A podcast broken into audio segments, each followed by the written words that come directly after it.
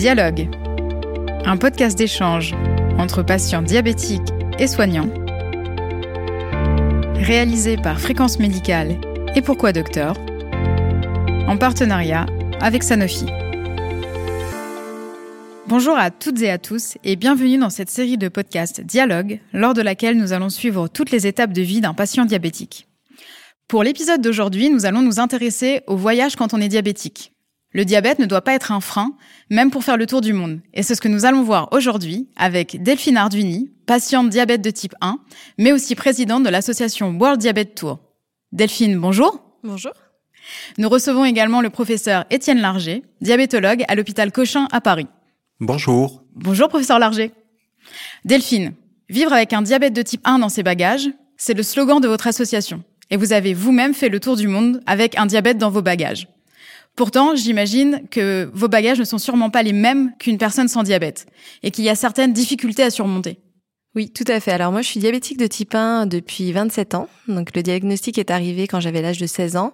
Et j'ai toujours voyagé avec mes parents avant euh, d'être diabétique. Et pour moi, le voyage fait partie de ma vie au même titre que le sport.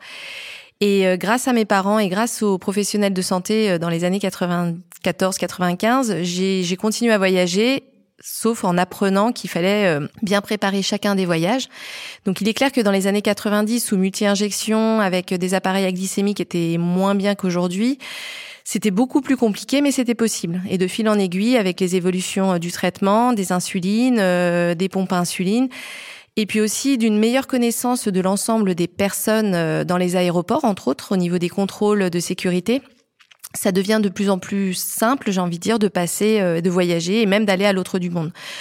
En effet, j'ai fait un tour du monde il y a dix ans, euh, pendant 350 jours. On a parcouru le monde avec mon mari, euh, des pays euh, faciles comme euh, je vais dire la Thaïlande, j'aurais envie de dire, ou le Japon, des pays un peu qui ressemblent à chez nous, l'Australie, mais aussi des pays très exotiques comme le Népal avec des treks à plus de 5000 mètres, la Mongolie ou toute l'Amérique du Sud, où il est clair que voyager avec un diabète, bah ça demande ça demande un petit truc en plus. C'est pas juste le voyage, c'est toute la préparation. Et le tour du monde, ben au final, j'ai passé plus des deux tiers du temps de préparation du voyage avec le diabète, enfin à préparer autour du diabète, du traitement, à anticiper euh, les insulines, où est-ce que j'allais en récupérer, est-ce que je pouvais en récupérer dans certains pays, des consommables de pompe à insuline, euh, les ordonnances, il fallait que j'en ai dans différentes langues pour être sûr, les ambassades de France que j'avais prévenu de mon passage pour être sûr si j'avais un couac de savoir qu'il y avait une française et en plus qui plus est euh, diabétique.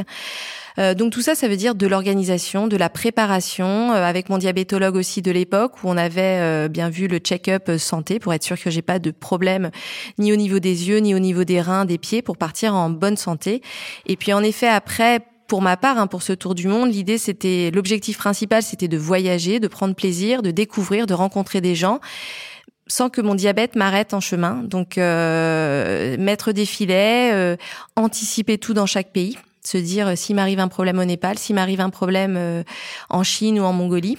Voilà, c'est de la préparation, mais grâce à cette préparation, on peut voyager même à l'autre bout du monde et se faire euh, extrêmement plaisir.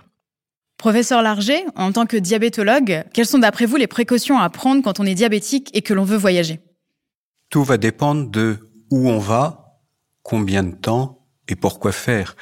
C'est clair, qu'on ne prépare pas de la même manière un, voyage euh, d'une semaine sur la côte d'Azur et euh, un voyage qui va durer un an, euh, passant par des pays où on n'est pas certain de trouver les insulines qu'on a en Europe, pas certain de pouvoir recharger quotidiennement tous les appareils connectés, pas certain de savoir ses réactions à l'altitude, à la chaleur.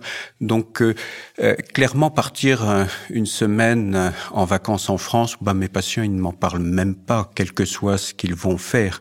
Partir pour faire du sport, partir pour avoir une activité physique régulière, eh bien ça se prépare, ça se prépare à la maison finalement en sachant quel type d'effort on peut faire, qu'est-ce qu'on doit faire, comment gérer son insuline, comment gérer son alimentation euh, au cours de l'activité physique? Partir, c'est découvrir euh, des nouvelles alimentations et le compte des glucides si important à chaque repas Oh, finalement, il change pas tant que ça. Il y a toujours du riz, il y a toujours des féculents, il y a toujours des tubercules. On sait euh, s'en débrouiller. Alors, il y a une partie un petit peu euh, réglementaire euh, et aujourd'hui, il n'y a plus de problème pour passer les frontières, en particulier dans les aéroports. comme l'a dit Delphine, les personnels des aéroports maintenant sont habitués à voir des diabétiques, à voir des pompes à insuline, à voir des capteurs à insuline, et ça pose plus réellement de problèmes. Il y a une réglementation internationale euh, qui permet aux diabétiques de passer les frontières avec autant d'insuline que nécessaire. Il y a une réglementation sur comment gérer euh, les pompes dans les portiques des aéroports. Ça, ça n'est plus un problème. J'ai des patients qui finalement passent plus de temps dans des avions euh, qu'à la maison. Ce qui est important, comme l'a dit Delphine, d'avoir euh, des ordonnances. Alors, il faut se rappeler que tout médicament a une dénomination internationale et euh, quand mes patients partent loin, euh, je rédige une ordonnance spéciale où tous les médicaments sont bien précisés dans leur dénomination internationale commune. Je pense important, et ça c'est probablement un des points négligés, on pense à préparer l'insuline, on pense à préparer les pompes, on pense à préparer tout. Euh, il faut préparer les assurances, se rappeler que il faut signaler à la préfecture qu'on est diabétique et il faut signaler à son assureur qu'on l'est. Le vrai risque finalement, c'est si on a un accident de voiture sur la route, qu'on ne soit pas remboursé, pris en charge par l'assurance. Il faut bien entendu, mais ça c'est comme pour tous les voyages, quand on part loin, il faut prévoir une assurance rapatriement. Mais globalement, je crois qu'aucun de mes patients qui ont voyagé loin, longtemps, n'ont eu de soucis réels de santé. Une fois que les choses sont bien préparées, tout va. Alors, il y a un autre point soulevé, qui est celui de la conservation d'insuline. On le vit au quotidien euh, parce qu'on a chaque année des patients qui retournent en Afrique de l'Ouest euh, pour des séjours parfois prolongés, deux mois, trois mois, dans des villages où il n'y a pas forcément euh, de lieu pour stocker l'insuline. En réalité, il y a toujours une pièce au village qui est un peu plus fraîche où on peut mettre l'insuline. Et puis, le patient doit être prévenu que si l'impression est que l'insuline fonctionne moins bien, on jette la cartouche en cours, on passe à autre chose, et puis éventuellement on augmente euh, les doses d'insuline. Le problème de la conservation d'insuline, je crois, est un faux problème, et j'ai connu des patients qui euh, se précipitaient sitôt arrivés dans un avion pour mettre l'insuline au réfrigérateur, sitôt arrivés à l'hôtel pour mettre l'insuline au réfrigérateur. Je crois qu'il faut euh, aller de manière beaucoup plus tranquille sur ces problèmes de conservation de l'insuline. Merci professeur. Delphine, euh, en tant que diabétique, quelles sont les solutions que vous avez pu trouver pour faciliter vos déplacements à l'étranger? Alors, on en revient toujours au même mot. Je pense que la solution, c'est la préparation. La préparation euh, au niveau physique, être en bonne santé. Donc ça, c'est le voir avec l'équipe médicale. Après, la préparation dans le traitement, donc l'anticipation. Euh, personnellement, je, je, je, fais toujours x2 en termes de matériel de traitement, surtout quand je pars à l'autre bout du monde, parce qu'en France, il y a toujours une pharmacie euh, au coin de la rue. Par contre, c'est pas le cas à l'autre bout du monde. être sûr que toutes les ordonnances, on les a bien, dans la langue essentiellement déjà en anglais. En effet, comme disait le professeur Larger, avoir les assurances. Et puis au niveau euh, culinaire, j'ai envie de dire, parce que voyager, c'est aussi l'alimentation du pays. Donc euh, bah, connaître un petit peu, anticiper l'alimentation qu'on va trouver dans ce pays. Mais le fait est que partout dans le monde, on trouve des glucides, donc on peut on peut maintenir euh, une alimentation tout à fait équilibrée. Après, ça va être plus compliqué dans certains pays comme la Mongolie ou le Népal où on aura moins de légumes et de fruits, mais c'est possible. Personnellement, je partageais euh, sur les réseaux sociaux donc mon expérience, mais un jour je me suis dit bah pourquoi pas essayer de concentrer toutes ces informations là pour aider euh, chaque personne euh, vivant avec un diabète à voyager parce que parce que ça reste quand même un plaisir de voyager et il ne faut en aucun cas que le diabète soit une contrainte.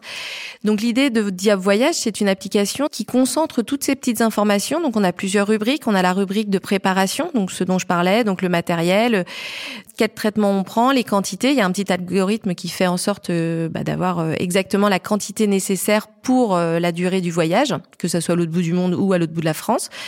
Il y a une partie aussi culinaire avec l'alimentation, la nutrition, pour pouvoir continuer à manger et découvrir les, les, spécialités locales, même en France, avec des plats français qu'on ne connaît pas forcément de se dire bah là il y a 20, 20 grammes, là il y en a 60, etc. Donc euh, c'était très important euh, de, de, le mettre dans cette application pour nous. Après il y a le coin ordonnance, papier important dont on a besoin d'avoir si jamais il y a un problème, mais même d'une manière générale parce que c'est important d'avoir tout ça. Et le dernier petit point qui nous paraissait très important et auquel je crois énormément, c'est l'autonomie de la personne vivant avec un diabète, une maladie chronique et entre autres les enfants. Donc on a créé une petite rubrique enfant où l'enfant accompagné de ses parents euh, bah va va mettre euh, son traitement dans la valise, va savoir exactement ce qu'il faut prendre, même le doudou, les, les jeux, etc.